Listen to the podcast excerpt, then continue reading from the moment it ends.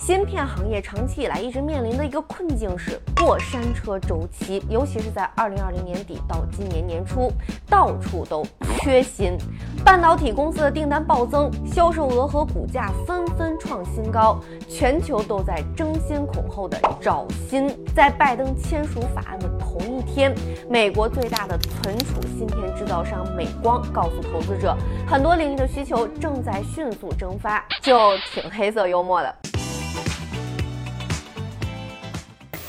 大家好，我是王悠悠，欢迎收看这期节目。美国总统拜登前不久刚签了一个价值两千八百亿美元的芯片与科学法案，为美国半导体行业提供补贴、税收抵免和研究资金，说是为了提升美国在半导体和尖端技术方面的竞争力。但为什么在美国通过这么大力度扶持之后，美国很多芯片公司的股票都在跌呢？今天跟大家聊聊美国本土芯片行业到底是个什么情况？这法案是锦上添花还是画蛇添足？芯片行业长期以来一直面临的一个困境是过山车周期，也就是说，缺货的时候产能短时间内供不上，而扩大产能建新工厂需要几年的时间，建好之后这些厂子又不一定能在最需要他们的时候上线。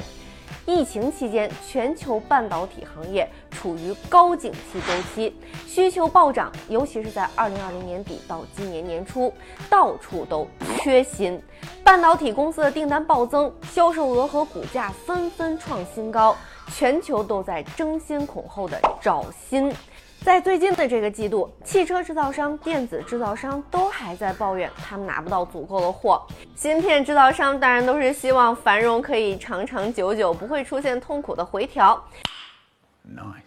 但随着美国连续两个季度 GDP 负增长，陷入技术性衰退，市场对美国经济的担忧增加，芯片行业正在经历从疫情期间的繁荣转向衰退。美国芯片制造商已经在为几个月之后市场的急转弯做准备。虽然我们作为普通消费者觉得最近在美国买车，因为芯片短缺还是要等或者加价，但这主要是结构性短缺。对于最大的芯片制造商来说，市场其实已经在。迅速转向了。在拜登签署法案的前夕，英伟达罕见发布二季度财报预警。在拜登签署法案的同一天，美国最大的存储芯片制造商美光告诉投资者，很多领域的需求正在迅速蒸发，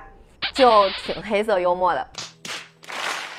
AMD、英特尔都在最新的财报里下调了年度业绩预期。另外，最热门的芯片制造商 ADI 也觉得自己难逃芯片热退潮，在最新的财报里说，经济不确定性开始影响预订量。在截至七月的财季后期，订单有所放缓，取消订单的数量略有增加。《华尔街日报》评论说，一旦连 ADI 都嗅到不对劲儿了，那就意味着现实越来越严峻了。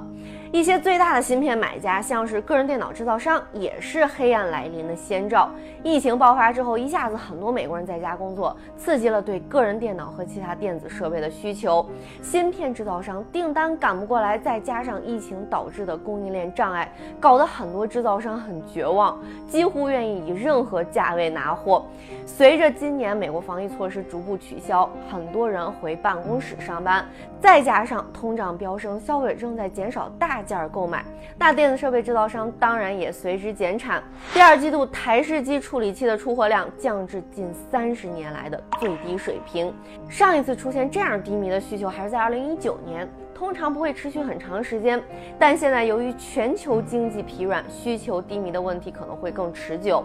花旗集团的分析师预计，芯片行业的下滑将至少是十几二十年来最严重的，每家公司和每一个芯片类别都可能受到影响。所以，美国政客现在在大张旗鼓的庆祝，我们要解决芯片危机了，我们要引领未来市场了。The future of the chip industry is going to be made in America. 他们可能很快会发现，当行业转向的时候，芯片短缺可能就自行解决了。而在芯片行业面临库存增加和需求萎缩之际，政府却在推动大规模投资。拜登在签字的时候特别提到两个大的新投资，一个是高通将从革新将要在纽约建的新工厂加购四十二亿美元的半导体芯片，还有一个是美光将投资四百亿美元用于存储芯片制造，二零二五到二零三零年间启动生产。这两个项目都要用法案里的补贴和税收抵免，但是美国商务部现在还没出台具体的申请流程，所以说这俩项目都还八字没一撇儿。而新厂投产的时候，可能刚好赶上全球需求降温，让这些昂贵的生产设施不能物尽其用。当然也有可能赶巧了，但芯片周期的不确定性是投资的一大风险。现在还有一个不寻常的因素是，很多国家都在推动补贴新的芯片工厂和设备。二零二二年，全球将有二十四个大型晶圆厂的新建项目开工，高于往年平均的二十个。与此同时，设备总支出将达到一千一百七十五亿美元，同比增长百分之十五。明年预计将增加到一千两百零八亿美元。look at China, Japan, South Korea, the European Union. all making historic investments of billions of dollars to attract the businesses to their countries to produce these chips. But these industry leaders also see America is back and leading the way. 所有这些国家同时都在需求不确定的时候开始投资新产能。造价两百亿美元的工厂需要每天二十四小时不间断的运行，才能在其所生产的芯片过时之前的几年获得回报。这些国家同步进行巨额的前期投入，如果赶上不景气周期，所有新产能上线会发生什么呢？由于芯片行业的过山车周期需求的不确定性，拜登刚签署的芯片法案可能不仅不能很快帮上忙，还可能帮倒忙。但美国政客最关心的是政治周期，而不是行业周期。中期选举迫在眉睫，民主党急需立法胜利来助选。原来民主党是想在国会推动一个更广泛的一揽子措施，专注于和中国竞争，但两党因为各种利益纠缠，没能达成妥协。在芯片行业威胁说你不通过，我们就缩减在美国的投资，两党才急慌慌的先把关于芯片的部分给过了。所以到头来还是政治。欢迎芯片行业的朋友分享你的观察，感谢收看这期节目，我是王佑佑，再会。